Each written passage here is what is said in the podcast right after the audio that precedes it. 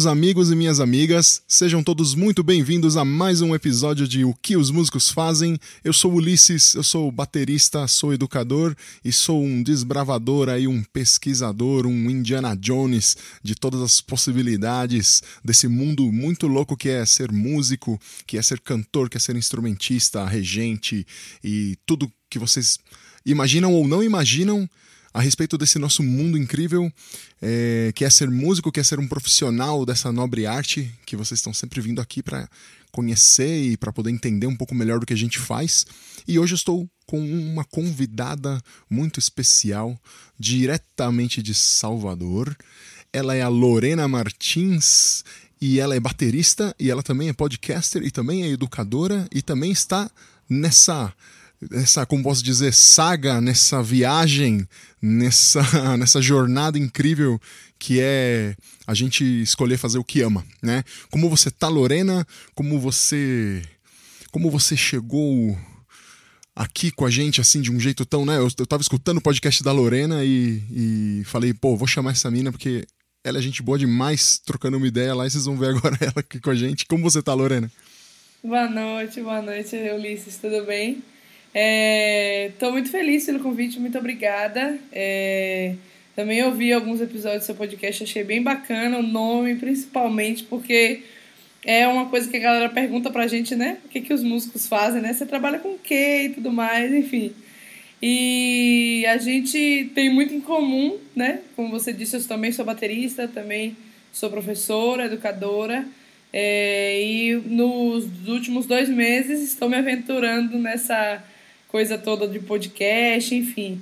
É, eu, escutei os conselhos da, das amigas que diziam para mim: ah, faz um podcast, você é a cara do podcast, Lorena, você precisa fazer seu podcast, porque eu sempre trago coisas nas minhas redes sociais, né, reflexões e tudo mais. E aí minhas amigas falavam: velho, você tem que fazer seu podcast, você é a cara de um podcast, você tem que desenvolver mais esse assunto e tal. Enfim, tô aí nessa aventura, né? Mais uma coisa que a gente como se fosse pouca coisa que a gente já faz, né? É, tomei para mim essa, essa, essa experiência, está sendo muito bacana, viu? Está sendo muito bacana construir todo esse processo e o formato que o podcast tem, é, de você construir ali uma narrativa que vai ficar guardadinha ali, né? Hoje a gente tem as redes sociais muito loucas, corridas 24 horas e as informações assim passam muito rápido. E o podcast não, ele é um, um um, um, ele tem um formato que fica ali guardadinho, as pessoas daqui a sei lá quantos anos podem ouvir tudo e, e enfim, isso é bem bacana, tem sido uma experiência muito legal para mim. E muito legal também conhecer outras pessoas, outros músicos, outras musicistas é, que também produzem podcast. E é, cá estamos, né? sim, sim.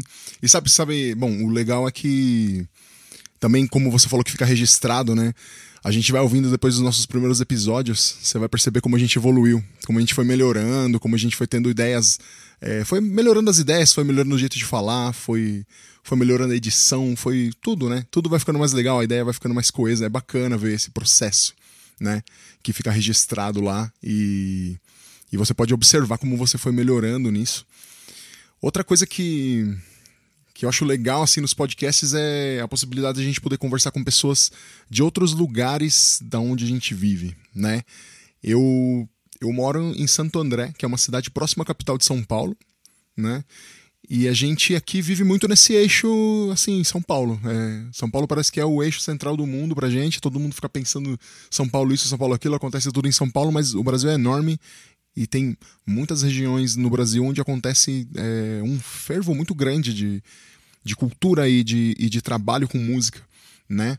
E assim, escutando seu podcast, Lorena, eu vi que você teve um início na música parecido com, com o de, de muitos de nós, assim. Né? É, é, com a grande maioria de nós, né? No caso, eu lembro que você, você falou lá que você começou na igreja, né? Você começou tocando na igreja. Eu sei que a igreja é uma entrada muito, muito.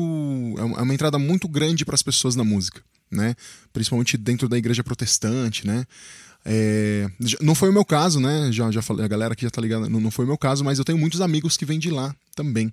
E aí você foi para graduação, né? Você, você acabou indo fazer a licenciatura. Você fez bacharelado e licenciatura.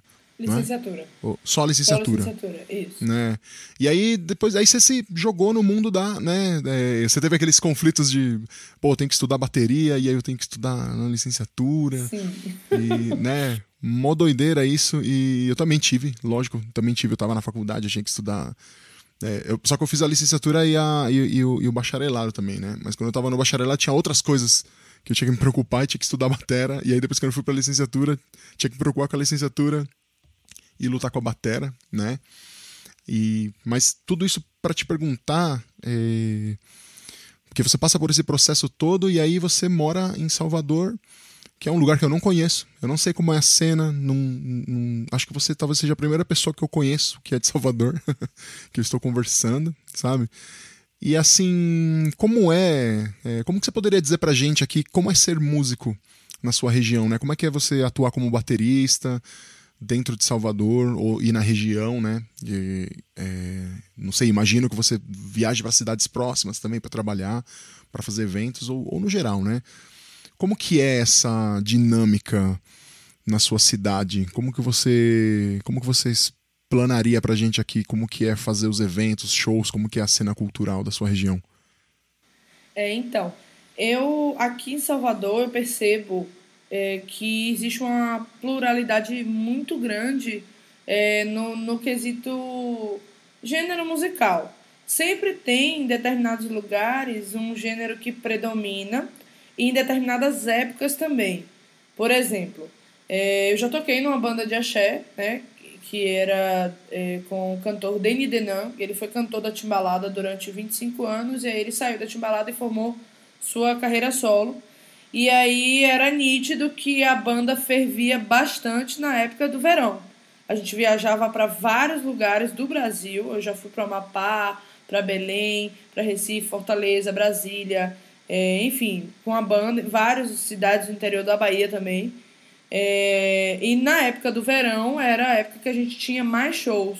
Então o Axé Music ele tá é, muito ligado ao verão de Salvador e, e também de outras cidades do Brasil. É, e, e, assim, durante o ano tem show, mas não é com a, a mesma intensidade, né? Da, do, da época de, de outubro, novembro, descendo novembro, dezembro, janeiro, aí o bicho pega, chega a ter é, 10, 11 shows por mês. É uma correria louca, assim, às vezes dois shows no mesmo dia em cidades diferentes. Mas também eu já toquei em bandas de, de gêneros completamente diferentes, como rock, né? Eu tinha uma banda cover do Queen, eu tenho ainda, na verdade, a gente tá parado Muito por conta... legal, hein? Muito legal. É, Piro no a Queen. A gente tá parado por conta da, da pandemia, né? É, mas a gente ainda existe, resiste. É, a gente fazia bastante show aqui numa casa de show que tinha aqui em Salvador, que era focada para bandas covers. Né? Era uma casa muito famosa, mas infelizmente a casa fechou. E isso é um papo muito triste, porque infelizmente na pandemia muitas casas de shows fecharam, principalmente as casas que é, é, fomentavam shows da cena alternativa de Salvador, né? Da, é, da, do pop rock, da, da música alternativa, a galera que mistura a música é, afro-baiana com rock, com. Enfim, né? Dessa galera que fazia essa mistura, que não era a galera que tava tanto no hype da fama, né? Enfim. E, mas essas casas que fomentavam esses shows, que a galera tinha esse espaço ali para estar, tá, né? É, fazendo o seu trabalho. Infelizmente, muitas dessas casas fecharam agora na pandemia. E é isso, né? Estamos vendo o que, que vamos fazer quando as coisas de fato voltarem né, ao normal. Porque ainda mesmo estando voltando, a gente sabe que ainda não, não tá normal, né? Mas enfim, e aí eu tenho também um trabalho que eu faço com. que é uma banda de tributo a Raul Seixas, é, que a gente já fez temporadas em teatros aqui em Salvador, também num teatro no interior do estado, na cidade de Tabuna. É, a gente tem. E sempre, sempre tá rolando show, assim, pontualmente. A gente fez uma live também do Sesc. Enfim, então é, é. Aí por outro lado, eu tocava numa banda de trap. que a gente gravou. É, é, uma banda. É, é uma banda nova, relativamente nova, tem um ano. É, a gente já fez, já gravou bastante material, tem, tem no YouTube, depois no final eu posso é, deixar para vocês conhecerem. E, enfim, aí por outro lado, porque estamos num prisma, né? Aqui temos vários lados. É, eu também tenho um trabalho com uma sambista daqui de Salvador, que é Juliana Ribeiro, o nome dela. Ela, ela é focada mais na, na musicalidade é, afro-baiana e também é, regional aqui do, da Bahia e não só da Bahia, mas do restante do Nordeste, onde o repertório tem samba, samba chula, coco, é, baião, maracatu, enfim, jexá. Então, é, eu vejo assim, no, nos meus próprios trabalhos, eu vejo que Salvador tem uma riqueza na cena musical. Né? Você não vai. A, a, às vezes a galera ainda pode ter aquela ideia de que Salvador só toca banda de axé, só tem banda de axé e de pagode, que inclusive o pagode de Salvador é diferente do, né? O pessoal chama de axé também, mas é pagode. E é diferente do pagode do Rio e de São Paulo. E mas, qual, seria, qual, qual, seria, qual seria a diferença desses pagodes aí? O que, que acontece? O pagode de Salvador, o pagode baiano, né? Ele, ele tem como referência o samba de roda, que é o samba, né, do, do que nasceu aqui na Bahia, né? Existe uma treta, que para mim não é treta, é questão de história, mas assim, a galera faz uma treta, né? Que o, porque quem é daqui da Bahia estuda a história da música, sabe que o samba nasceu aqui na Bahia. Mas aí o pessoal do Rio de Janeiro, né, disse que nasceu lá no Rio de Janeiro e essa treta. Mas historicamente o Brasil nasceu na Bahia, então é, o Ludum, né, que foi o primeiro avô do samba, digamos assim, ele é daqui da Bahia, né? Então a gente. O, samba, o que, que acontece? O samba de roda, ele tem aquela clave, né? E aí o pagode ele vem e desacelera essa clave. Ele desacelera bastante. Então, é, as primeiras bandas de pagode que a gente teve aqui na Bahia, né? É, é Harmonia do Samba, por incrível que pareça, se chama Harmonia do Samba, mas tocava pagode e aí misturava o samba por causa dessa influência do samba de roda. Então, é, eles tocavam muito. É, aquela música que fez sucesso é, no TikTok, no Instagram. É, é,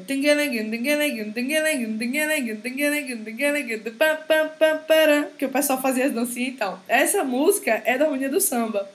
E aí, isso, a clave tá aí dentro do samba de roda, que é tchac, tchac, tchac, tchac, tchac, tchac, tchac, só que já desacelerada, porque o samba de roda é muito rápido tchá, tchá, tchá, tchá, tchá, tchá, tchá, tchá, tchá, tchá. Aí a gente desacelera.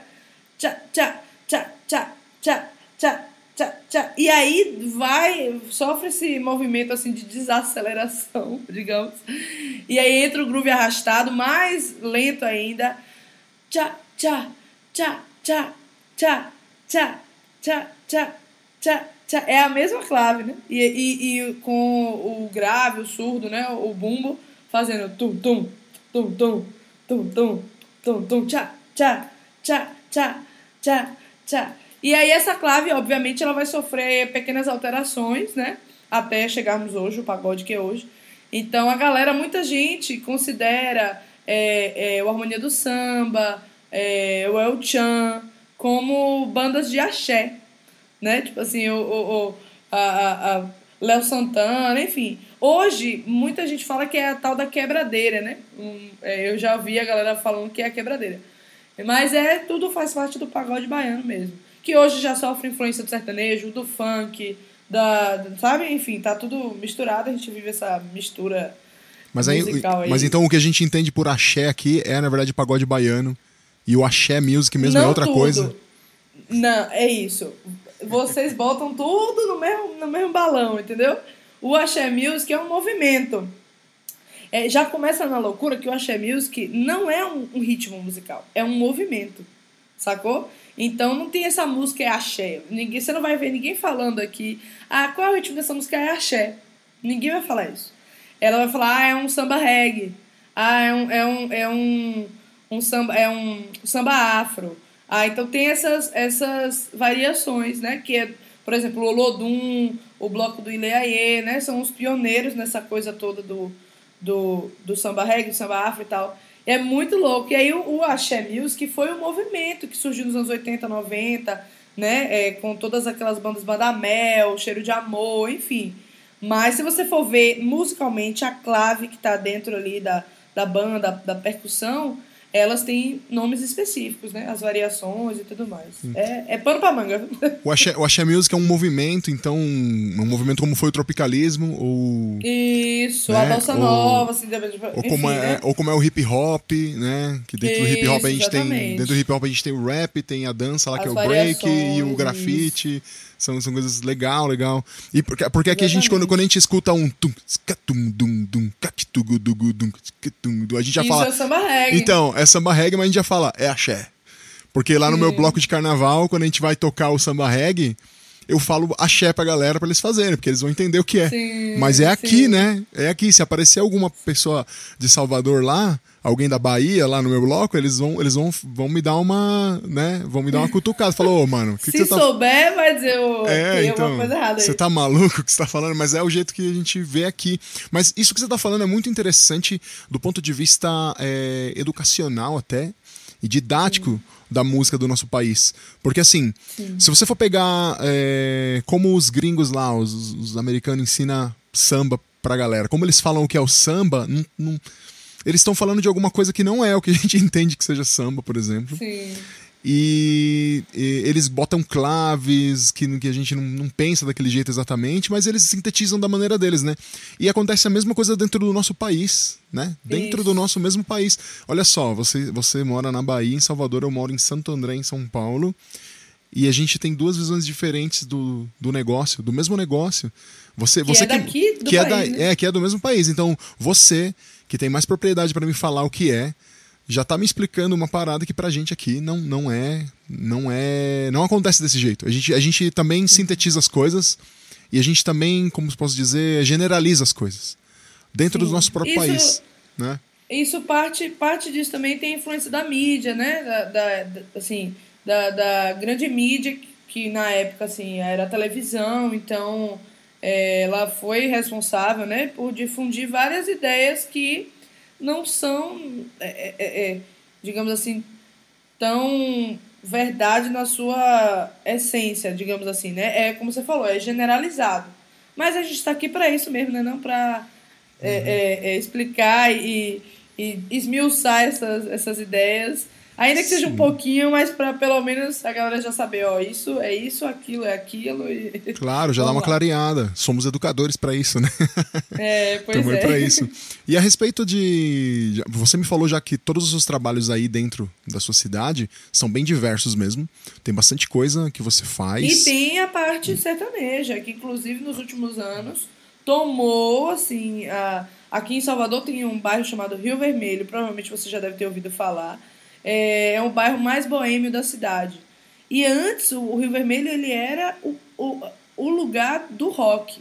Todas as casas de shows do Rio Vermelho tocavam rock, eram shows de rock, né? E tudo mais. E hoje é o contrário. É, o Rio Vermelho é, é, é, é o lugar do sertanejo e do pagode. E, enfim, você não acha mais é, as casas de rock no Rio Vermelho como tinha antes, sacou? E o, e o, sertanejo que vocês ouvem em Salvador é o mesmo sertanejo que a gente ouve aqui para São Paulo? Será que tem alguma diferença? É o sertanejo que tá no hype, isso eu posso te dizer. Que é, é o são que, as músicas que é o Arrocha, seria porque eu sei que aqui, aqui ouve muito a rocha, cara. E o arrocha tá muito ligado. Foi, aqui ligaram muito a rocha ao sertanejo. Porque o sertanejo que a gente ouvia aqui em São Paulo era uma coisa. De repente virou vaneira. Começou a ficar Sim. muito famosa a vaneira e agora é a rocha. É uma coisa que ligou é, as que coisas. o pessoal chama rochanejo, né? Enfim, eu já vi essas variações. Mas aqui tem muito lance do que tá no hype. Então, por exemplo, Marília Mendonça, é, Simone Simaria. Não, que nem aqui, é a mesma coisa. Gustavo Lima. Enfim, eu, eu, assim, eu, teve uma época até que eu tava mais a par dessa, dessas coisas, porque eu tocava numa numa banda que a gente tinha um repertório mais voltado assim, né? Uma banda mais de São João e tal. E aí eu tava mais a par. Mas hoje eu sou um zero à esquerda E eu só conheço as coisas que, que eu vejo na internet. Eu sei que hoje a pisadinha tá muito forte. Né? Sim, sim. Então, aqui provavelmente ba... essas bandas todas toquem isso. É, né? aqui Barões da Pisadinha é o que reina. Assim, é, é aqui tem. também. Barões da Pisadinha, Va é, Zé Vaqueiro, enfim, toda essa, essa galera aí. Que eu não conheço muito também, mas eu conheço por causa da rede social. Mas, assim. Muito legal, muito legal. Numa época eu também toquei sertanejo, também acompanhei duplas, mas eu parei bem quando começou os arrochas, assim parei de acompanhar. Sim. Eu cheguei a tocar Camaro Amarelo, que eram tipo umas vaneiras, Sim. assim, um, umas vaneiras estilizadas, e aí começou a ter uns arrochas. Não vou me lembrar das músicas famosas da época, mas, mas toquei, parei nessa época e, e não toquei mais. E eu tô que nem você também. O que aparece na mídia eu sei o que é, mas não, não, não tô tocando mais, então não me ligo mais nisso. E pensando nessa variedade toda que você tem aí, é, como, como que você poderia definir o que seria uma música autenticamente da Bahia? de tudo isso que você falou, porque tudo isso que você falou são coisas de muitos lugares, né? Porque, porque Salvador é uma cidade grande, é uma metrópole, Sim. ela vai concentrar realmente um monte de coisas diferentes, né? Assim como é São Paulo aqui, a capital, né? Próximo aqui de Santo André. E Sim. Santo André também, assim, reflete, o que acontece em São Paulo reflete na região. Eu moro na região do ABC Paulista e reflete muito para cá as coisas que acontecem por lá. E a gente vai trabalhar para lá também. Mas o que, que seria autenticamente baiano, assim? O que seria a música autenticamente baiana? para vocês aí? Eu acredito que seja essa música afro-baiana, né? Que a gente tem essa influência muito forte. E é uma coisa que eu só vejo aqui, de todos os lugares que eu já viajei, conheci, enfim, até coisas que eu já estudei. É essa coisa do samba reggae, do samba afro, né? O samba, o samba chula, porque quando a gente fala de Bahia, a gente entra no recôncavo baiano, Cachoeira, São Félix, e são lugares que são berço dessa, dessa dessas variações do samba, né, as, as rodas de samba e tudo mais, que, que é, um, é, é muito rico, assim, não só percussivamente falando, mas harmonicamente falando também. Eu tenho uma amiga minha, inclusive, que ela é a, a, ela é maravilhosa assim nesse nessa parada de tocar. Ela é violonista e toca muito bem samba chula e tudo mais. É, então eu acho que, que é, essa influência da música africana na nossa música, né? é, o Ijexá também, né? É, é, e tudo mais. É, é muito louco esse lance do Ijexá aqui, porque e, o Ijexá, ele não é uma, uma... O Ijexá, como o samba, como outros ritmos é, é, afro-baianos e, e também não só afro-baianos, mas como do restante do Nordeste, não foram feitos para bateria, né? E aí agora eu falo como baterista. Eles não foram é, é, gêneros, ritmos é, no princípio tocado em bateria. Então a gente faz uma adaptação. Tudo que você vê sendo tocado na bateria, com Ijexá, até o próprio samba, é, o samba reggae, etc., é uma adaptação. Né? Então a gente tem que é, tentar entender isso, né? entender que aquele estilo não foi feito para aquele instrumento, então tudo que vai acontecer é uma adaptação. E como é uma adaptação, ela pode ser feita de maneiras é, diversas. Não existe, eu, assim, não existe o certo ou errado nesse sentido. Que algumas pessoas aqui de Salvador, elas batem o martelo e dizendo não, não é dessa forma que toca Ijexá, não é dessa forma que toca isso, etc. Eu não concordo, né? Porque se for pensar assim, não era nem para ter bateria no Ijexá, a gente só vai ter os atabaques, o, o agogô, enfim, sabe? Então, são adaptações e aí a gente tem que entender que são adaptações sabe? E essas adaptações podem sofrer mutações, né? Porque a gente não existe só um Ijexá, né? O Ijexá ele é um, é um ritmo é, é, africano e, e tem as suas variações ligadas à religião, né? Ligadas ao candomblé. Então tem o Ijexá para tal orixá, tem o Ijexá para o outro orixá e cada um é diferente. Então assim, por isso rola essas adaptações.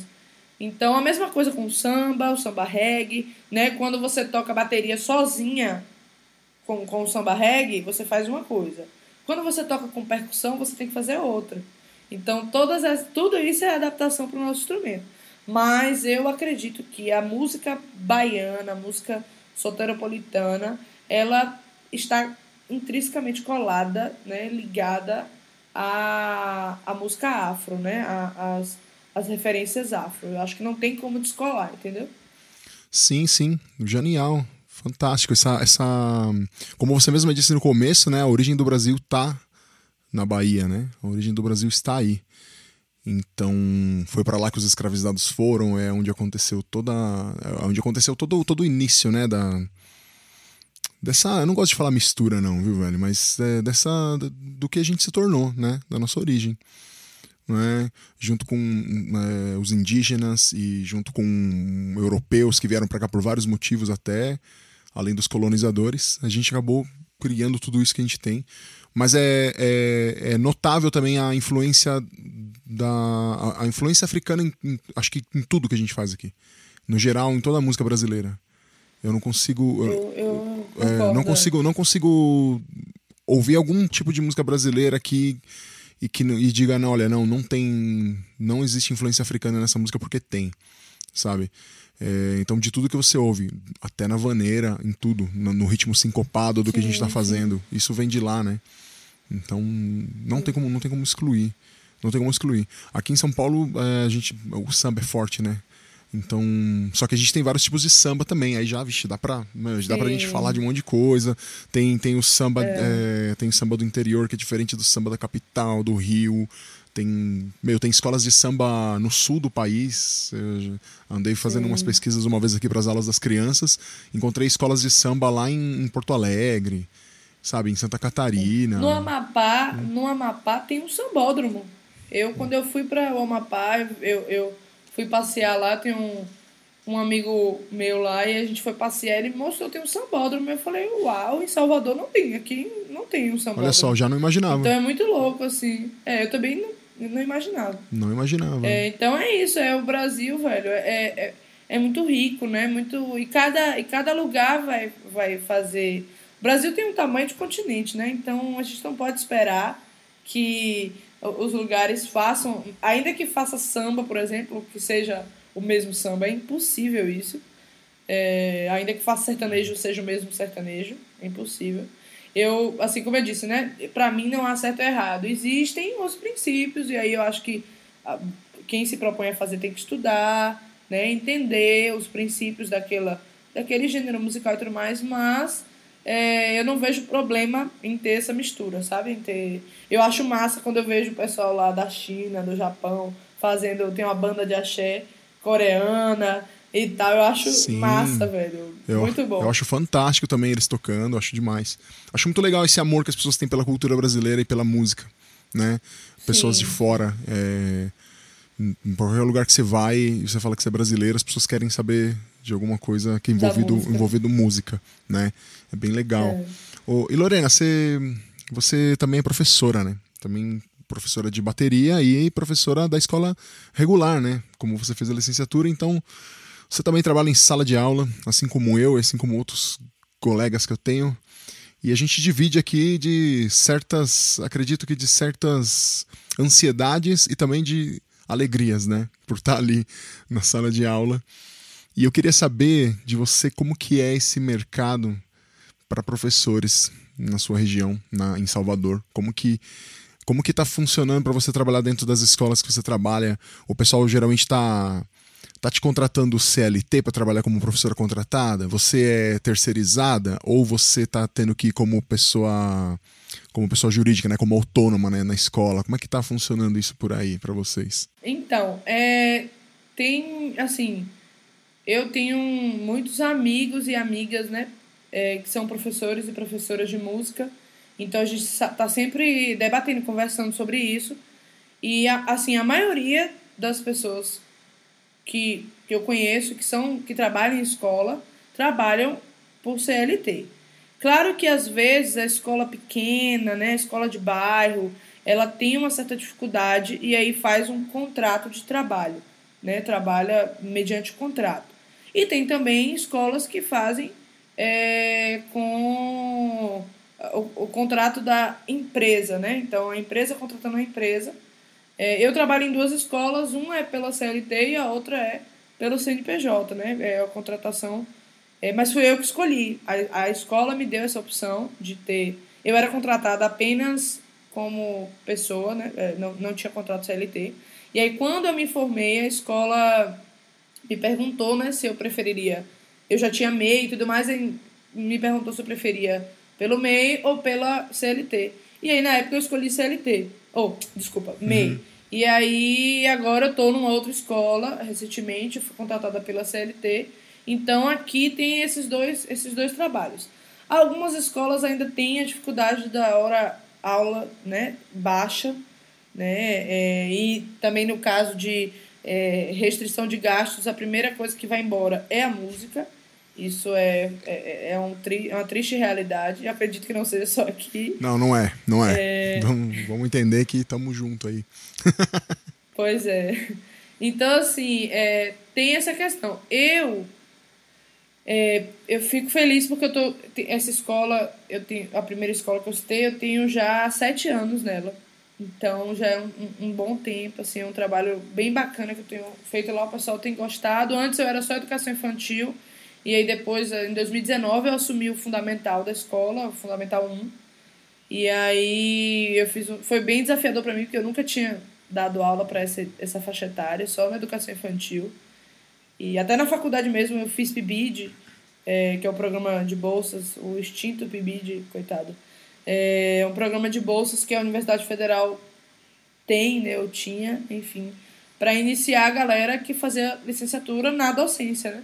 Então, eu, assim que eu entrei na faculdade, eu entrei no PIBID, eu fiz um ano e meio de PIBID em duas escolas diferentes, escolas públicas. Então, você tem aquele contato ali com a realidade da escola pública que é muito diferente hoje das escolas que eu dou aula, são escolas particulares.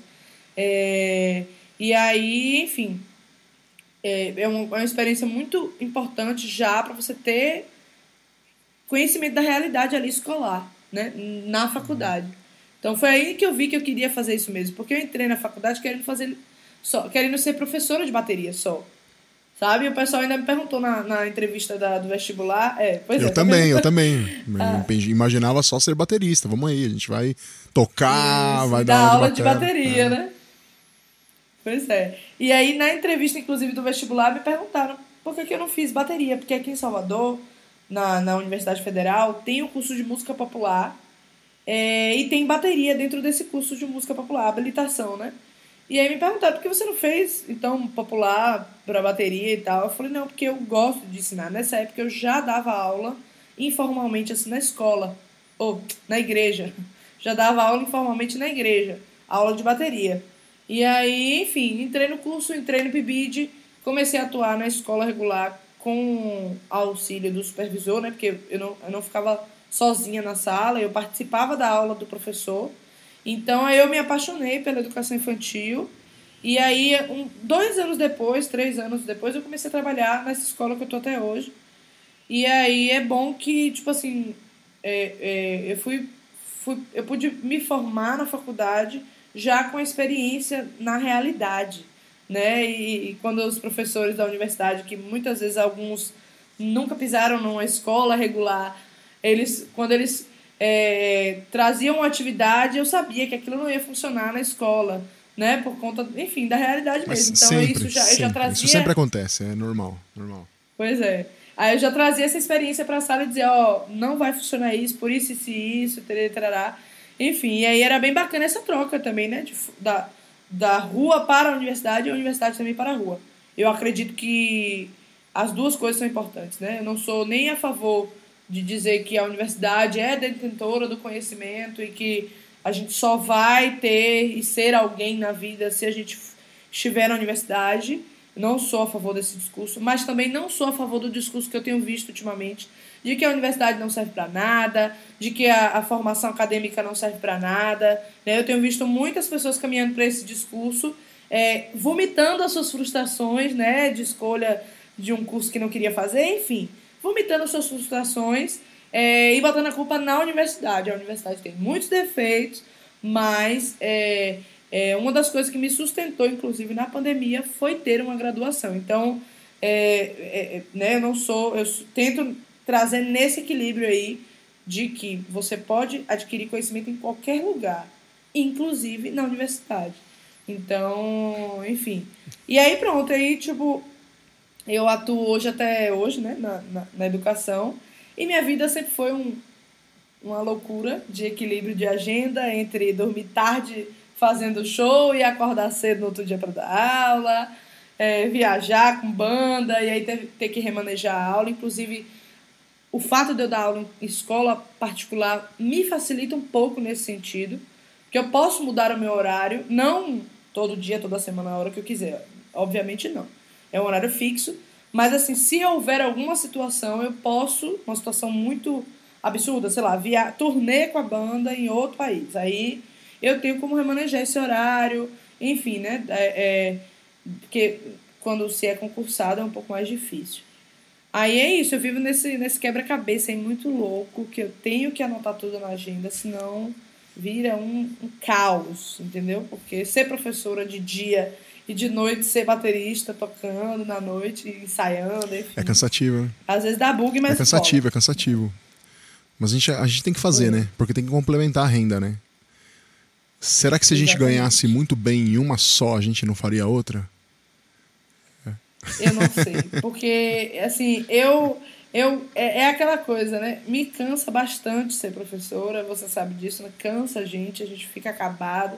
Principalmente nessa época agora, que a gente está tendo que se desdobrar em mil para dar aula online e presencial e a, a turma dividida. É um caos. A gente fica mais cansado ainda. Porém, é, eu amo, sabe? Eu acho que eu, te, eu estaria com a. Como é que falo? Com um pouco mais freada. Se eu ganhasse muito bem nas, nas duas coisas, eu estaria com menos trabalhos, com a carga horária menor e tal. Mas eu acho que eu não deixaria de fazer porque eu realmente amo, velho, dar aula. Eu amo as crianças, eu amo ter essa relação com as crianças. Eu acho sensacional, aprendo muito com elas. E é muito bom você fazer parte né, da formação, porque a gente lembra das nossas professoras, né, quando a gente era criança. E as que foram boas, as que foram Sim, péssimas. marca para então, sempre. Então a gente marca a vida delas e eu espero de fato poder marcar de forma boa, né, é, é, afetuosa, é, carinhosa e com conhecimento também, né, fazendo diferença na vida delas. Então eu acho que eu não deixaria não. É, e dentro desse dentro desse mercado aí da, da educação, né, você você percebe que tem alguma certa urgência para professores de música dentro das escolas regulares? É, isso está aquecido, está mais ou menos? Você acha que tem lugar para todo mundo? Como é que fica isso? Eu acho que tem. Eu acho que tem lugar para todo mundo. E às vezes eu acho, por exemplo, eu tenho todas as pessoas que eu conheço que são professoras de música não dão aula numa escola só. É, é, é assim, é básico. Porque tem a preocupação né, do diferencial. Né? Eu acho que a escola se preocupa muito com isso, né? principalmente a escola particular, ela se preocupa muito com esse diferencial da aula de música. Né? Isso ainda é um atrativo para os pais. Né? Né? A gente tem aqui um trabalho de música, eles falam, tem, tem escola que trabalha com ensino de instrumento, né? dependendo da idade e tal. Então, eu acho que isso ainda é um atrativo. É... E eu percebo isso, que a galera tá na ativa. Agora, nem todas as condições das escolas são condições justas, né? É, condições de trabalho justas e tudo mais. Isso é, ainda é um problema em algumas realidades. Mas as escolas aqui são, pelo que eu vejo, elas são abertas sim a, a ao ensino de música no, na carga horária, no calendário, entendeu? E a respeito da vida profissional é, fora, de, é, fora da, da sua área, por exemplo, você já veio para São Paulo alguma vez? Você já. já, já você, você vê alguma diferença elementar entre o que acontece na cena para os profissionais aqui e para os profissionais de Salvador? Ó, oh, das vezes que eu fui a São Paulo, eu fui.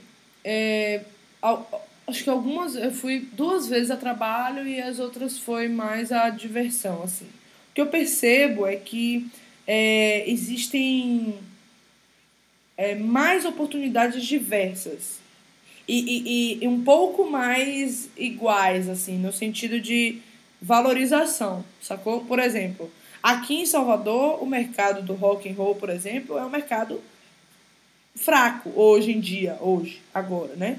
É um mercado mais fraco, ele enfraqueceu bastante, né? Tendo em vista aquele lance do Rio Vermelho que eu falei, é, enfraqueceu bastante as bandas, muitas bandas acabaram e tal. E é, é, eu sei que em São Paulo já não é tão fraco o rock and roll. Né? Eu tenho amigas minhas que são cantoras de metal, músicos de metal, de rock and roll e tal, que trampam, que fazem um trabalho bacana, né? E, e das vezes que eu fui a São Paulo, é, duas foram para feira de música. Então, assim, é, é, o fato das marcas todas estarem reunidas num lugar, isso já é uma oportunidade para os músicos que né, estão do lado de cá do, do Brasil.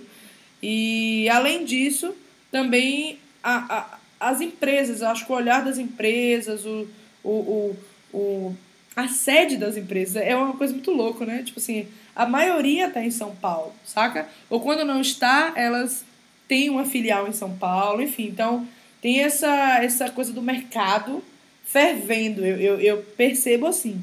Então, das vezes que eu fui a São Paulo, as últimas vezes, eu uma foi para apresentar um pitch, que eu fui. As duas foram no mesmo mês, assim, uma no início e outra no final. É, uma foi para apresentar o pitch, que eu apresentei para uma banca é, de pessoas da área do mercado musical para bateristas. E a outra vez foi para ir para a feira de música, a última feira que teve em 2019. Eu fui e aí é, é, fiz parte lá do, do stand da, da marca que eu faço parte e também consegui fechar a parceria com outra marca e tudo mais. Então eu fui sozinha, fui com a visão mesmo pra, de trabalho, né, para conhecer pessoas, conhecer marcas, enfim. Então eu vejo que tem isso, sabe? Essa, essa é um pouco a, a porta mais aberta das, das oportunidades mesmo, da, as marcas, o mercado, é, enfim, eu acho que tem, deve ter. É aquela coisa, né? Tem mais portas, mas também tem muito mais gente. Então, deve ser mais difícil para se destacar no meio, enfim, eu imagino tudo isso. É, a concorrência, a concorrência é mais é. grande mesmo, por, porque tem é muito mais oportunidades, é. a concorrência é grande, você tem que ser meio agressivo no networking, você tem que. Tem, tem essas coisas, cara, mas assim, também tem as. Tem os, pós, os tem, prós tem os prós e os contras. Né? Mas é, também existe outra coisa que, que eu gostaria que tivesse aqui, que é a tranquilidade. Né? Não tem muita tranquilidade. É muita é, correria, correria, muito. correria, não tem tranquilidade, pouca natureza, e a gente tá numa cidade meio doidona, assim. Mas, mas... É, isso afeta muito o juízo das pessoas. Afeta, mesmo, afeta. Sabe? É muito afeta louco. e... Existe um... Pode falar, pode falar. É, não, existe no imaginário das pessoas que o baiano é preguiçoso, isso às vezes é, é replicado isso ainda é preconceito hoje, demais, né? né? São, são é, é, é preconceito, eu diria até que é inveja. Porque, na verdade, a gente aqui é correria demais, só que a gente também sabe aproveitar o que a gente tem, sabe? É, é, é então, você vai. Eu, velho, é correr, a galera é correria aqui demais. Eu não conheço todo mundo que eu conheço é muito correria, mas assim, a gente tem, existe um limite, sabe? E a vida, se a vida passa, eu acho que o contato com a natureza traz muito isso. Esse lance do de você respirar, parar para respirar uhum. e, e arejar a mente, sabe? Eu senti muito isso quando eu, eu fui a primeira vez em São Paulo.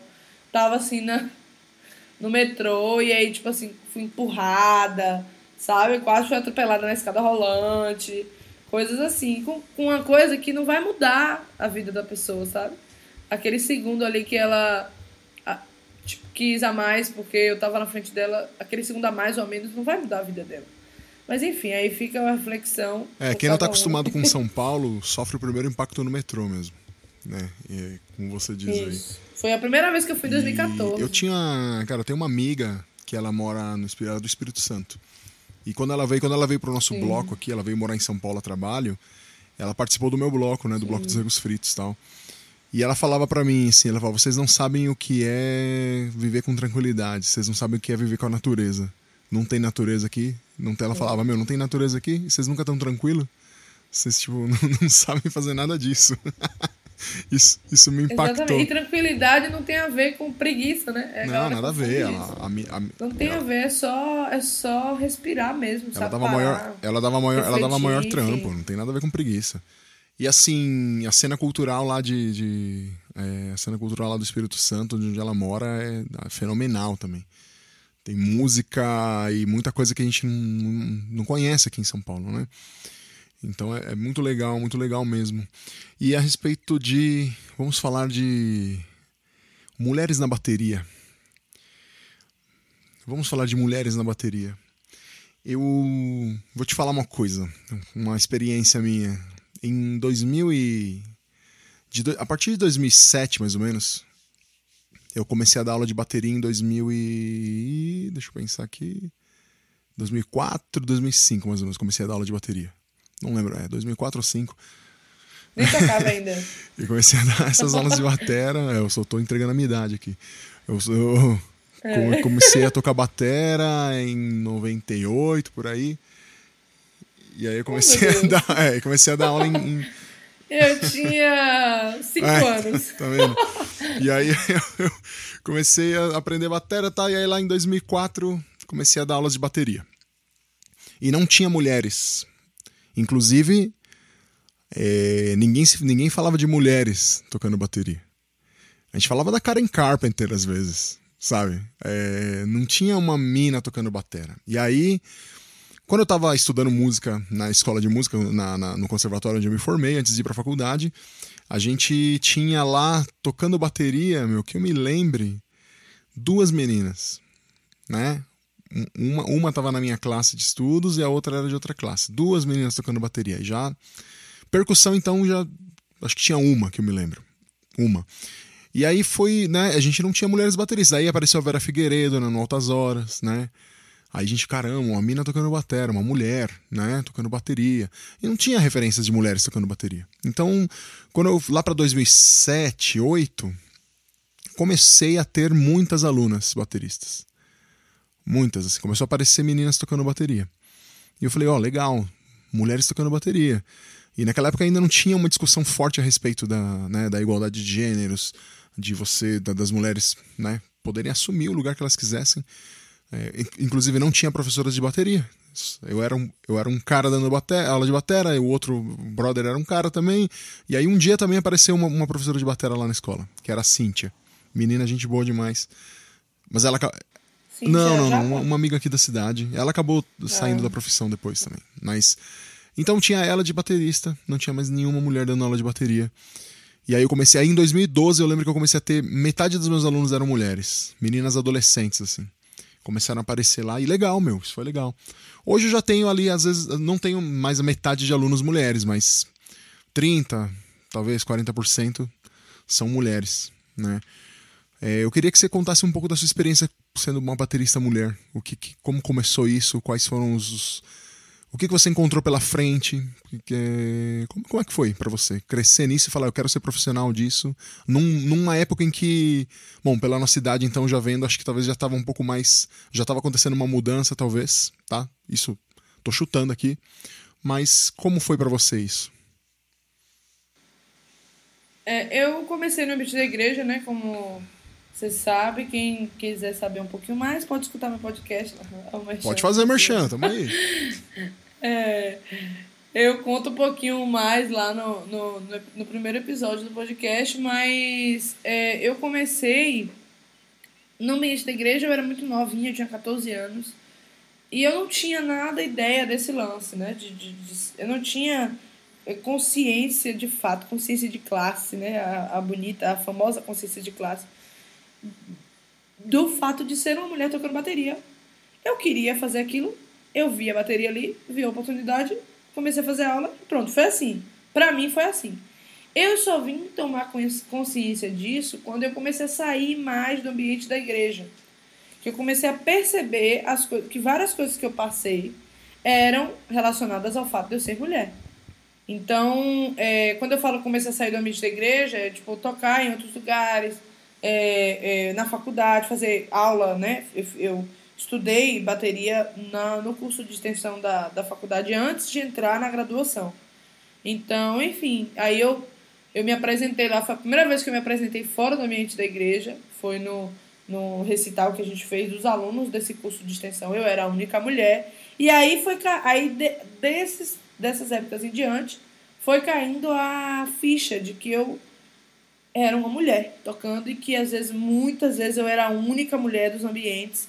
Quando eu entrei na graduação, a mesma coisa, né? É, do curso, na época, passaram 16 pessoas no meu curso. Quatro eram mulheres. E aí uma desistiu no meio do caminho e aí ficaram só três. E na federal a gente não fica com a turma junta, né? Igual na, na faculdade particular, que todo mundo pega as mesmas matérias juntos e é uma turma se forma bonitinha. Pelo menos lá em música, não Então, no meio do curso, assim, a galera vai, um vai perdendo, aí o outro vai ficando, aí vai, tranca um semestre, aí pronto. Aí cada um por si, né? E, e talvez Deus por tudo. Mas, enfim. E aí, muitas vezes eu era a única mulher da sala. E aí eu fui percebendo, foi na, na graduação que eu fui me atentando para isso. E eu percebi que por várias vezes eu passei pela situação que hoje a gente chama de mansplaining, né? Que é quando o homem tenta explicar para a mulher aquilo que ela já sabe, né? Eu já cheguei nos shows, assim, na época da igreja e tal, eu chegava para montar as coisas da bateria, aí os caras ficavam assim em cima olhando e tipo, você quer ajuda? Aí eu falo, não, tô de boa aqui, aí eu, né? enfim, montando lá meu cimbalzinho, tá, a, o cachimbo e tal. Você quer ajuda? Você sabe fazer isso aí e tal? Eu falei, não, eu sei, gente. Eu não entendia, né? Eu claro que eu sei, ué. Aí montava lá e tal. É, até que, tipo, outro dia eu passei por isso, né? O cara falou pra mim, é, precisava trocar a pele, o cara no estúdio falou, ah, a, a caixa tá com a pele furada, você troca mim? Eu troco, tá. Ele me deu a, a pele, a esteira, enfim, não lembro. E aí eu fui trocar, e o Hold, não, você sabe trocar? Quer que eu troque? Eu falo, porra, cara, eu tô com a bateria mais de 10 anos, você acha que eu sei trocar isso aqui? E aí, tipo, eu assumi mesmo esse lugar de defensiva, de, tipo, tem situações que eu preciso bater de frente, dar carteirada e dizer, porra, eu sou formada em, em música, sabe? É, sou super arrogante, mas assim, foda-se. Manda bala, manda bala. Aqui é 18 mais, aqui é 18 Não mais. É, ótimo. É, vai ter um Ezinho lá no. É, e aí, tipo assim, eu falava, velho, eu vou dar carteirada mesmo, porque tem situação que precisa, sacou? A gente que é mulher passa por isso, e aí é, sempre tem um ou outro no meu Instagram lá passando vergonha, porque eu deixo passar vergonha. Eu faço um post, aí o cara vai lá e fala, ai, mas eu acho que você devia fazer assim, assim, assado.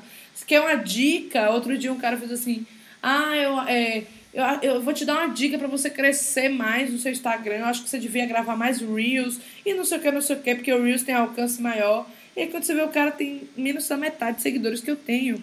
Sacou? Tipo assim, é uma autoestima que eu não sei onde que acha. Mas, enfim, eu deixo lá passar vergonha, fico comentando com minhas amigas dando risada, enfim. Mas, assim, isso é a parte menos pior, né? Digamos assim, da situação toda, que é chato pra caramba. Mas eu ainda considero a parte menos pior. Mas eu já sofri assédio, né? Em, em situação de show. Uma vez eu tava. Estava pronto para entrar já no show, todo mundo no palco. Um baterista da outra banda que ia tocar subiu no, no tablado por trás de mim, me abraçou e me deu um beijo. Sendo que ele nunca falou comigo, nunca deu nenhum oi. Eu não fazia ideia de quem. Assim, eu sabia que era baterista porque, né, backstage e tal. Mas eu nunca nem troquei uma palavra. E aí eu fiquei super, tipo assim, sem graça e, tipo, olhando pra cara dele ele. Aí ele percebeu a merda que ele fez e saiu. E não disse nada. E, tipo, foi isso, sabe? É esse lance de, de, é das pessoas acharem que tem acesso à, à, à mulher, ao corpo da mulher, enfim, né? Então, isso já aconteceu algumas vezes. Situações constrangedoras, né? Do, do cara fazer uma piada é, é, exaltando a, a, o falocentrismo, enfim, e aí eu digo, não entendi. Ah, então tá bom, então vou me retirar. E aí eu faço que vou levantar para sair, aí o cara, não, não, desculpa, desculpa, desculpa. Pra realmente se tocar, saca? Tipo assim, a gente não tá mais na época de cometer determinadas coisas. A gente tem a internet aí, todo mundo tem acesso à internet, todo mundo, pelo menos, que tá na rede social, né? Eu tô falando de pessoas que estão na rede social que estão divulgando seus trabalhos, essas pessoas não têm desculpa mais de, de, de cometer determinados, determinadas coisas. E aí eu tô falando de coisas explícitas, né? Como assédio, assédio moral. É, mas ainda rola, eu percebo muito, que rola uma parada implícita, saca? Que é uma parada é, escondida, que não é tão perceptível. E quando você, para falar sobre ela, é delicado também, porque como não é tão perceptível, às vezes as, as pessoas falam, não, você está viajando, não tem nada a ver. Só que eu observo não só a minha realidade enquanto mulher, baterista inserida nesse meio, mas também a realidade das minhas amigas, que são instrumentistas. Eu tenho muita amiga baterista. E eu, eu observo e eu vejo que tem uma coisa em comum, sacou? E eu falo, não, isso não é normal.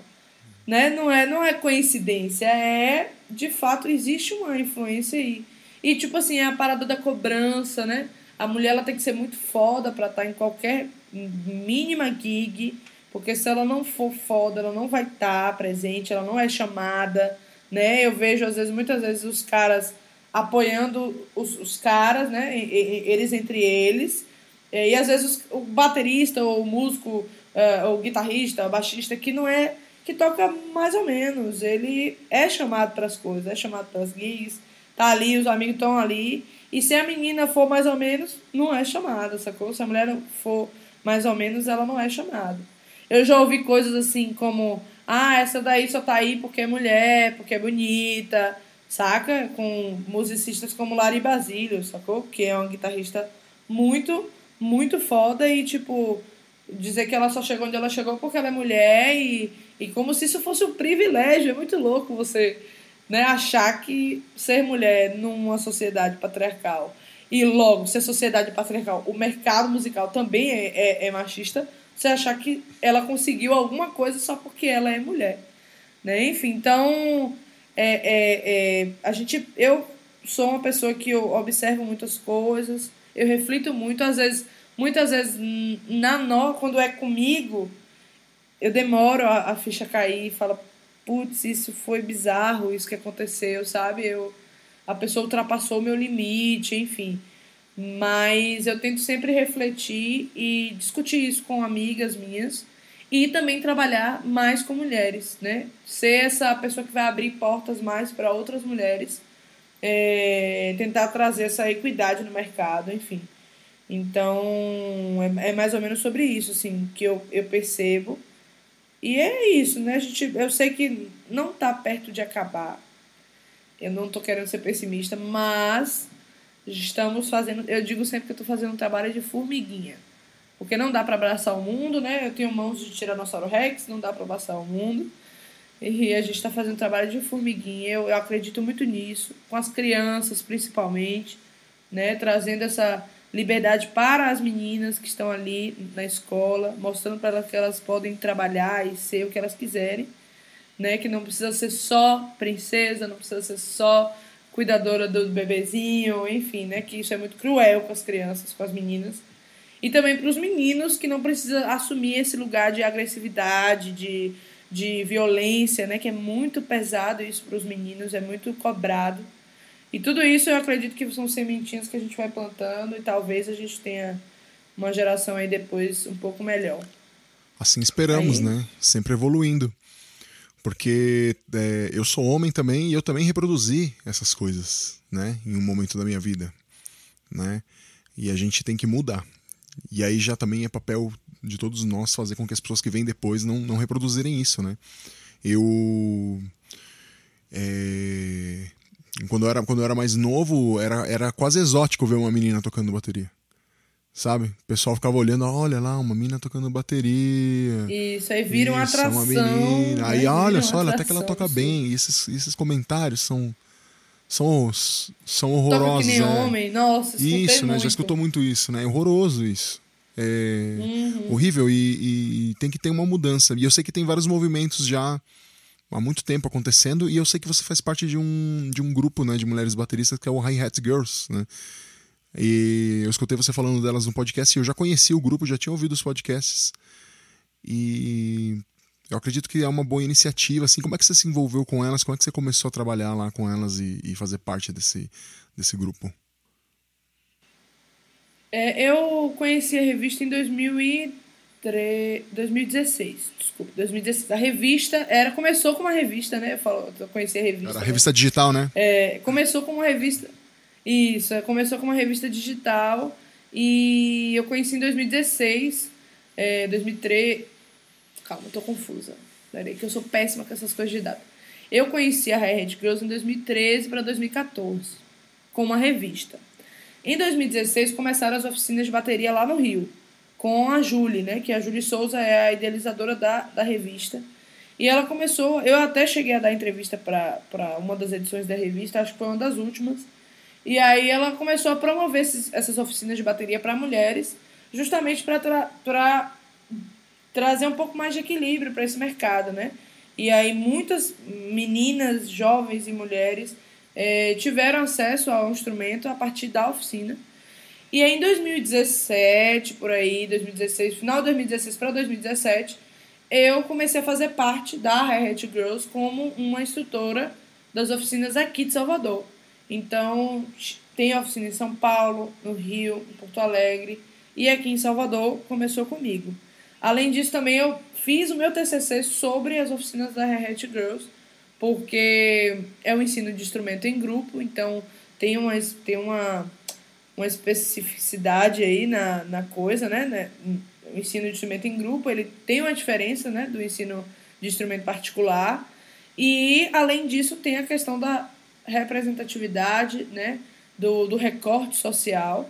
Então, eu abordei isso no meu TCC. E, e desde então, a gente vem promovendo oficinas de bateria para mulheres, né, com o intuito mesmo de é, quebrar essa ideia, porque parece absurdo, mas ainda existe pessoas que pensam que bateria não é coisa de mulher, né? É, se músico, se ser músico ou musicista ou música, né? Inclusive o feminino de música é música, tá certo, não tem problema. E aí, ser musicista já é um problema, entre aspas, na sociedade que tem preconceito, né? Se ninguém diz, é o que eu digo no, lá no episódio, ninguém olha pra criancinha e fala assim, nossa, vai ser um grande baterista, vai ser uma grande guitarrista. Ninguém olha e faz isso, né? Então, é, se já existe esse preconceito com a profissão, para as mulheres dentro da profissão é pior ainda, né? Então, a Hi-Hat Girls, ela tenta minimizar essa, essa ideia até ela ficar tão pequenininha que ela não exista mais, é, de que é para todo mundo e que as mulheres podem tocar, podem ter o contato ali. E, enfim, se quiserem, ser bateristas, trabalhar com isso, serem profissionais. O fato da gente estar tá ali dando as oficinas e elas terem referência, como você falou, né? O que não tinha já há 20 anos atrás, tanto como tem hoje.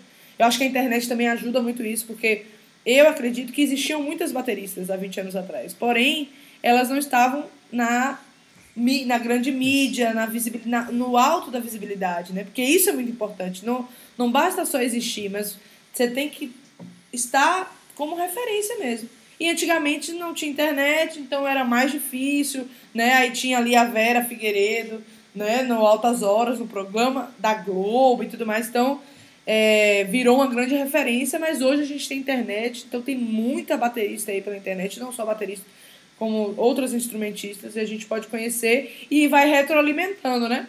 É, quanto mais gente a gente conhece, mais inspira, mais meninas podem vir a, a, a tocar instrumento, e aí enfim, vira um ciclo muito bom que eu espero é, que só aumente. Muito bem, muito bem.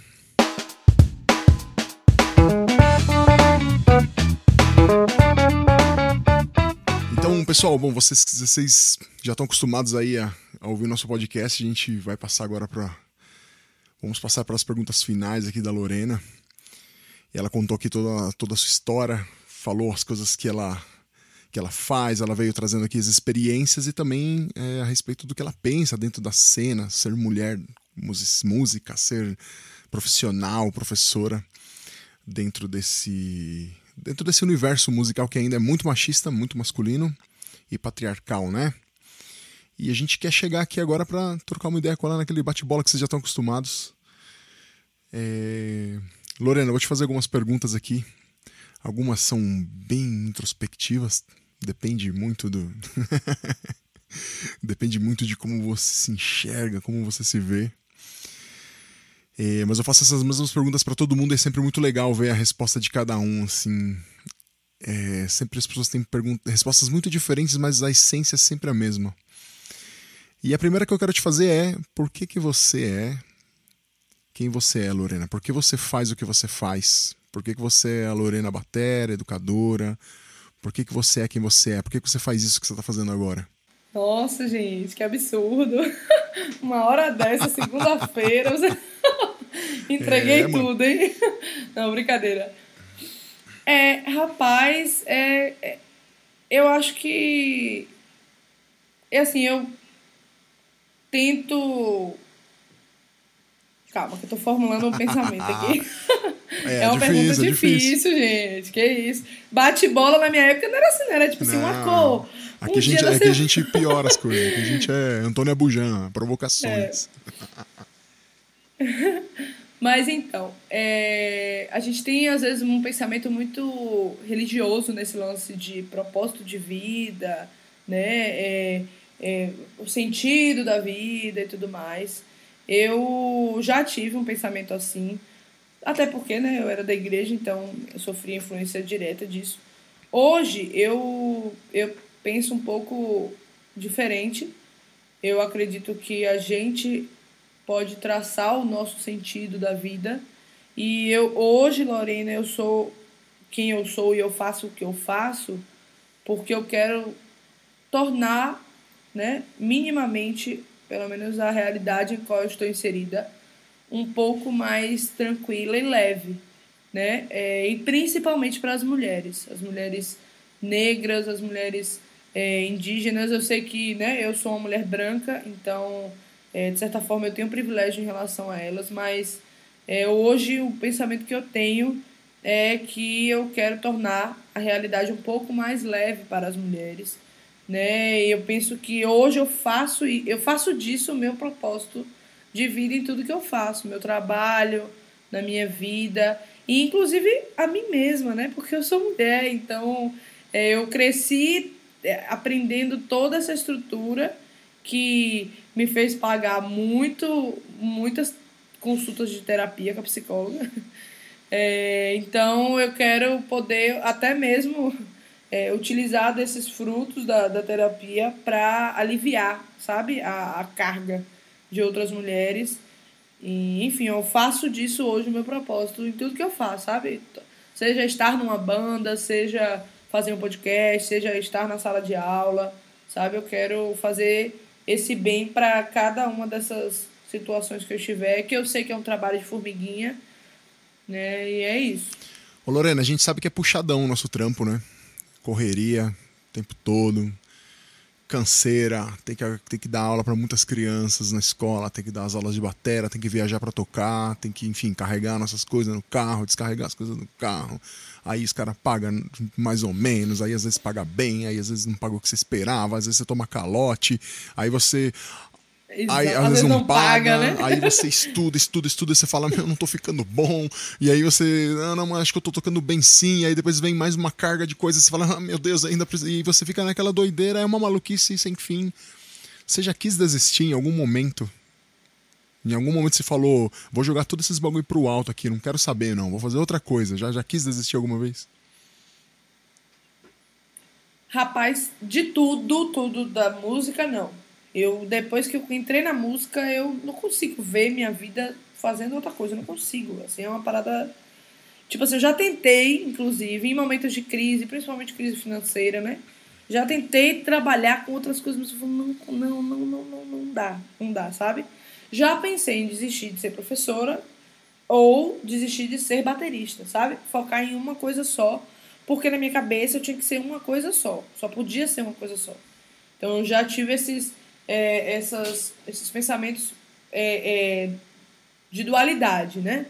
É, mas da música eu nunca pensei em desistir porque eu hoje eu não consigo, hoje não, há muito tempo já eu não consigo me ver fazendo outra coisa. Pra mim não faz sentido.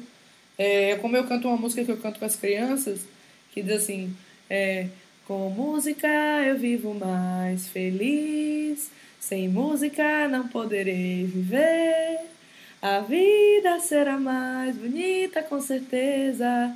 Vamos então cantar. Então é isso, é, é, a- é, é- sou eu, essa música aí sou eu. Maravilhoso, maravilhoso. Também não me vejo fazendo outra coisa, não. Não me vejo fazendo outra coisa. Já quis desistir, mas Pois não me é. vejo fazendo outra coisa e por isso que eu não desisti, né? Sim. Exatamente. A gente é doido, a gente é doido. Não tem, Não. não. tem explicação, não tem explicação. Você gasta fortunas em material, recebe isso aqui de cachê, é, tá na escola ali, aí é, pode ser demitido porque a primeira coisa que corta é professor de música. Não faz muito sentido, mas a gente é artista, né? No Brasil, enfim, com toda essa A gente faz.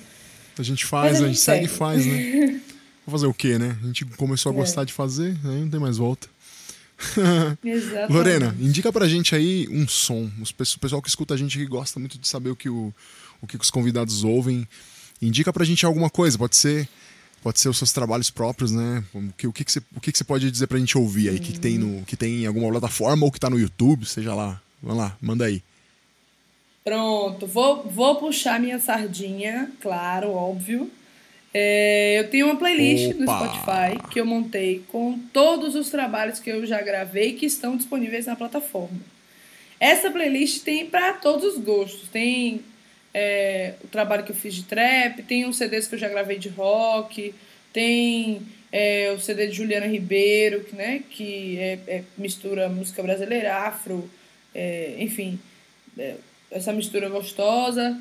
Tem, deixa eu ver o que mais, meu Deus. Tem música gospel. Tem para todos os gostos essa playlist. Então é só procurar lá no Spotify. Lorena Martins, músicas gravadas. Fácil de achar, tá vendo? Tem minha fotinha. Se der bug no Spotify, que às vezes dá bug, né? Eu botei minha fotinha lá, mas às vezes não aparece minha fotinha. Mas é essa playlist, Lorena Martins, músicas gravadas. E aí eu espero que vocês curtam essa versatilidade, que é uma coisa que eu tento trazer no meu trabalho musical. É, e aí nessa playlist vocês podem ver. E também vou indicar meu podcast, claro, né? Não claro. podia deixar. É, é o, o, nome do meu podcast é Lorenices Pensamentos da Baterista Ruiva. Ele está disponível em algumas plataformas, Spotify, Deezer, Google Podcasts, Apple Podcasts. É, tem outra também, mas eu não lembro agora. Mas enfim, está é, disponível em todas essas. É, são episódios curtinhos, porque né, ainda estamos nessa, nesse, nessa experiência, nesse início de experiência. É, mas tem sido muito bacana esse processo. Eu tenho compartilhado algumas reflexões sobre o mercado da música, sobre ser mulher, né? Toda essa conjuntura. É um podcast para todo mundo ouvir, não acho que seja só para quem é músico ou musicista ou música, enfim. Não acho que seja só para essa galera. Né? Tenho recebido feedbacks de pessoas de outras áreas que têm ouvido e têm gostado muito. E aí é isso. É, eu tenho essas duas indicações aí para fazer. Sempre puxando a sardinha, né? Já tô lado, seguindo ó. aqui a lista, aqui a playlist da Lorena. Aconselho vocês a fazerem o mesmo. Porque, com certeza, sons... Som é legal, gente. É legal ouvir música de todo mundo. É legal ouvir música nova o tempo todo, né? faz bem e é o que a gente faz como músico, como apreciador, como artista, enfim, a gente tem que, tem que apreciar um ao outro, a gente tem que indicar o brother, né, meu? Falar da amiga, falar do amigo, Concordo. ouvir, seguir, pô, é o mínimo que a gente pode fazer, né? E já que você falou, já que você falou, Exatamente. Lorena, do, dos seus trabalhos aí, que são sua playlist, são suas, né, suas gravações e, e já falou do seu podcast, que foi como te conheci e como a gente fez contato para estar tá aqui junto. Vamos abrir a lojinha aqui da Lorena, onde ela vai falar para vocês tudo que ela pode, tudo que ela pode fazer aí por módicas quantias de dinheiro corrente aqui desse país que a gente está tentando sobreviver nele, né? Então, 3, 2, 1, vai lá, Lorena, pode dar seus contatos, tudo que você faz, o que você vende, o que você não vende, o que você pode conseguir aí se te pedirem. Vamos lá. Vamos lá. É, eu sou como baterista, né? Eu faço gravação, é, faço toco em bandas, em projetos, enfim, o pessoal é, sempre me chama. É, faço também workshop, masterclass, né? É, eu sei que a gente está um pouquinho parado nisso, mas também tenho esse trabalho. É, como professora, dou aula de bateria, dou aula de música, né? É, musicalização infantil, também um trabalho com música na para idades já um pouquinho mais avançadas, aula de bateria a partir dos sete anos e faço gravação também de backing vocal, né? Inclusive um dos CDs que eu que tem na minha playlist, eu também fiz o trabalho além da gravação da bateria, eu gravei o, a, as vozes é, o que mais, meu Deus? Acho que é isso. Deixa eu ver se esqueci de alguma coisa. Pronto. Os contatos. Eu, inclusive, eu, teve um, eu recebi bronca da minha aluna, porque eu dava aula de canto para ela, né? Ela é baterista, eu abri um projeto de aula de canto para baterista. para trabalhar esse, essa coisa de tocar e cantar ao mesmo tempo e tal. E aí, ela, eu no podcast, eu falei que eu era baterista, professora, e agora podcast. E aí ela veio me cobrar, porque você não disse que era cantora, porque você não disse que era professora e tal. Eu tive que me corrigir no outro episódio, mas enfim. Aí eu tô agora aqui com medo de errar e não dizer alguma coisa, esquecer. e ela ouvir, ela sempre me acompanha, é uma, é uma pessoa maravilhosa, uma querida maravilhosa, assim, que virou uma amiga, né? Uma aluna que virou amiga. Mas enfim, vamos lá. As minhas redes sociais, eu tenho Instagram, arroba Lorena Martins BPM, que é batidas por minutos, né? O que o metrônomo é, mede, né? O, o, o famigerado metrônomo. Então é Lorena Martins BPM. O TikTok também é Lorena Martins BPM. Eu tenho TikTok eu não tenho dancinha lá, tá? Mas é bem legal o que eu faço lá, então se vocês tiverem também me sigam. É, eu no Twitter é Lorena Martins BP, sem o M, porque o Twitter não deixa. Eu acho que tem um limite lá de caracteres e não deixou botar o M. E eu acho que é isso. É. E no YouTube você pode procurar é, é, youtube.com/barra Lorena Martins Drums. Foi o único lugar que ficou diferente, porque na época que eu fiz o canal, já tem alguns anos, eu não tinha essa ideia, assim. Meu, meu Instagram era Lorena Drums, então, aí, enfim, o YouTube eu não consegui mais mudar.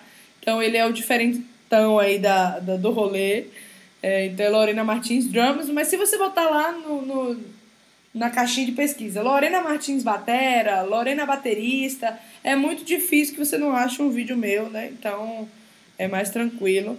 E aí é isso, me sigam lá. Eu, eu gosto de receber feedback da galera que escuta. Eu sempre debato, né, sobre os episódios com a galera que me manda mensagem. Gosto de ouvir. Já nasceu episódio do podcast por causa de reflexões que eu fiz com a galera. Então eu gosto muito dessa troca.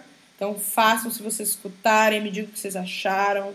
Pode críticas, sugestões, elogios, pode ligar pro RH. Brincadeira. E aí é isso, gente. É isso. Acho que eu falei. Muito bom. Sigam lá a Lorena, gente. Dá uma olhada na, na, na, rede social dela no Instagram. Eu não uso TikTok, mas eu tenho ela no Instagram. Vejo sempre os, os stories dela. Vejo as passagens de som dela lá. Fazendo uns grooves maneiros, maneiríssimos, muito legal. E escutei o podcast dela, claro. Escuta lá, que é legal. Tô, tô escutando ainda, ainda preciso. Tô, tentei maratonar ele não deu, mas vou ouvir ainda todos os episódios. O seu é mais difícil de maratonar, hein? É, mas vamos tem... lá. Vou... Tem mais episódios também. Sim, tem mais de 40, mais tudo de, quase uma hora ou mais, Imagina. depende, né? Esse aqui já tá ficando tá, comprido também. Mas é normal, porque quando a gente tá trocando ideia com o pessoal, é. meu, é legal, cara. Tem muita coisa para falar e a gente acaba. Tenta manejar aqui, mas a gente acaba indo pra, passa de uma passa hora. pois vê, é. Né?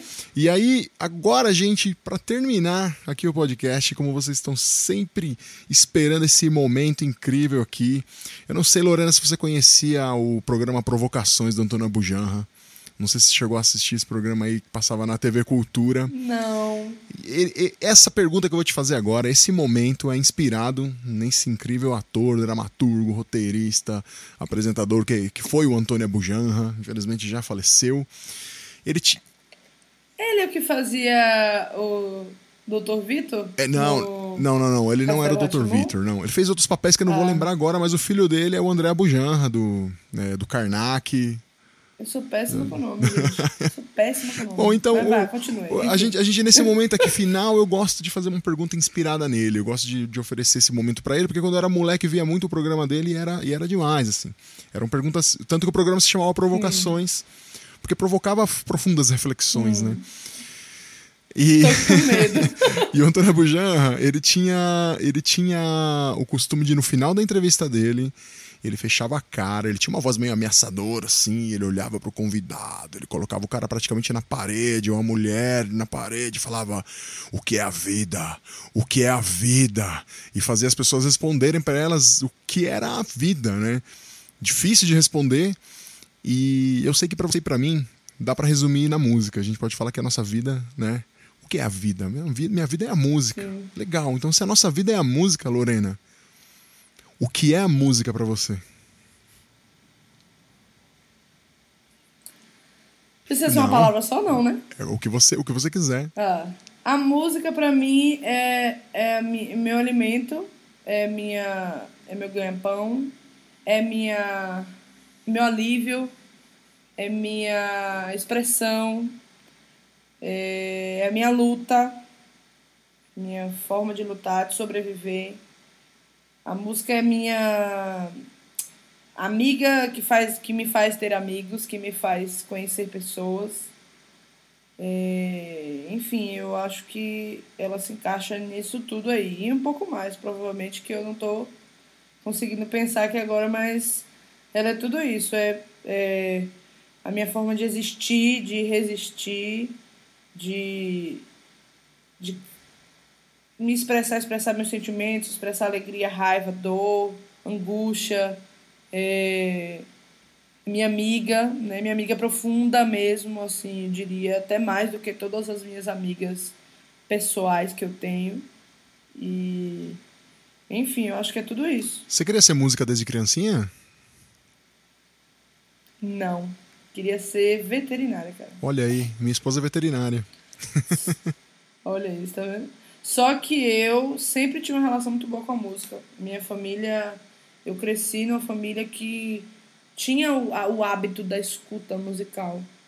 Então eu não cresci tocando instrumento nem tendo relação com nenhum instrumento musical em casa, mas eu tinha relação com o escutar música e eu percebo que isso tem se perdido hoje em dia.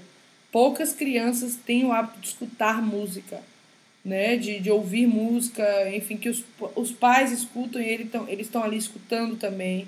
Geralmente escutam no carro indo para a escola, né? Ou indo para algum lugar. Então, mas assim, não existe um momento de você estar em casa e ouvir música, sabe? E eu cresci nesse ambiente onde minha mãe, meus tios, eu cresci na casa cheia de gente. Então, minha mãe meus tios, eles escutavam, paravam, colocavam música e escutavam. Não fazia mais nada, não tinha celular, não tinha computador. Então, era um momento de apreciação. Então, eu cresci nesse ambiente e eu sei o quanto que a escuta é importante. E isso fez totalmente diferença, diferença na minha vida até hoje mesmo, enquanto musicista, é, isso fez efeito, assim, sabe? Fez Mas com toda certeza, com toda certeza. Eu também tive um. tive. Tive uma criação, sim, baseada nisso também, de parar pra ouvir música. Ninguém tocava na minha casa. Minha mãe tocou violão, sim, começou a aprender a tocar violão quando era criança, mas eu nunca me interessei por tocar o violão. Estranho, né? Mas eu sempre ouvi muita música. Mas sempre ouvi sim. muita música. E, e é isso que você falou. E é isso mesmo, cara. E a música é o nosso alimento, a música é a nossa estrutura, a música é o nosso ganha-pão. A música praticamente é tudo que a gente tem aqui, né? E volta na sua primeira resposta lá de cima, que é você faz o que você faz porque você não consegue se ver fazendo outra coisa. e, e, estamos é, aqui, né? E é isso mesmo. Meus amigos e amigas, a gente falou com a Lorena, uma mulher incrível que conheci há pouco tempo aqui, estamos nos vendo pela primeira vez agora aqui, gravando esse podcast. E já sei que é uma pessoa incrível, e espero que a gente grave mais. Espero que a gente venha aqui para gravar mais assuntos, viu, Lorena? Pra falar de mais coisas. Ah, vou tá? convidar você também. Oh, claro, óbvio. irei com todo o prazer, é claro, é claro. A gente pode gravar é, no seu podcast, gravar aqui, pode, enfim, tem tantos assuntos, meu, tem tantas, tantas ideias que a gente pode ter. E é sempre bom estar sempre junto com as pessoas que que estão pela música, né? Porque a gente está aqui pela música, a gente está aqui pela educação, pela música, a gente está aqui para fazer as crianças né, terem uma qualidade de vida ali, de elas poderem apreciar coisas diferentes.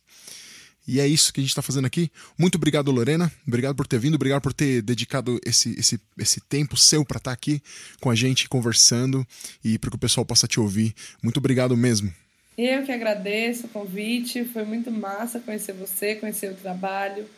E é isso aí, vamos que vamos fazendo esse trabalho e vai valer a pena. Já vale, né? A gente sabe que vale e plantando as sementinhas aí do bem. E é isso, gente. Muito obrigado, muito obrigado vocês, amigos e amigas que escutaram até o final.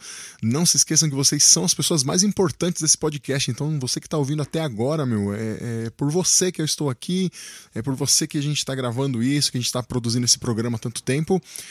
Vocês são as pessoas mais importantes. Não se esqueçam disso. Muito obrigado. Não deixem de me seguir lá nas redes sociais. Tá tudo na descrição, tá? É, vocês vão ver que as redes sociais mudaram de uns tempos para cá. Então, tá lá na descrição. Dá uma olhada. Me segue lá. Mande comentários, sugestões, críticas ou reclamações. A gente está trocando ideia aí toda hora com vocês. Vocês estão ligados. E é isso aí. Ajuda o amigo e amiga que é artista tá? Sempre falo isso no final, vou falar de novo. Ajuda aquele amigo e aquela amiga que toca, que canta, que faz artesanato, que tem um grupo de teatro, aquele amigo ou amiga que, que faz um docinho para vender, que faz, não sei, qualquer coisa. Cara, todo mundo ajuda, ajuda os pequenos, os pequenos que estão ali crescendo, aquele seu camarada, aquela sua camarada, aquele, sabe, todo mundo que tá montando a sua arte, ajuda, porque a gente não chega a ser um grande artista como esses que vocês veem na televisão de uma vez, a gente não simplesmente aparece lá, a gente precisa da ajuda de vocês. Então apoia seu camarada, apoia sua amiga, apoia todo mundo, beleza? E é isso aí. Sempre bebam muita água, fiquem hidratados e tchau! Este programa foi gravado no estúdio Labituca. Produção, edição e direção Pedro Zaluba e Mauro Malatesta. Pauta Ulisses Cárdenas. Façam música, não façam guerra!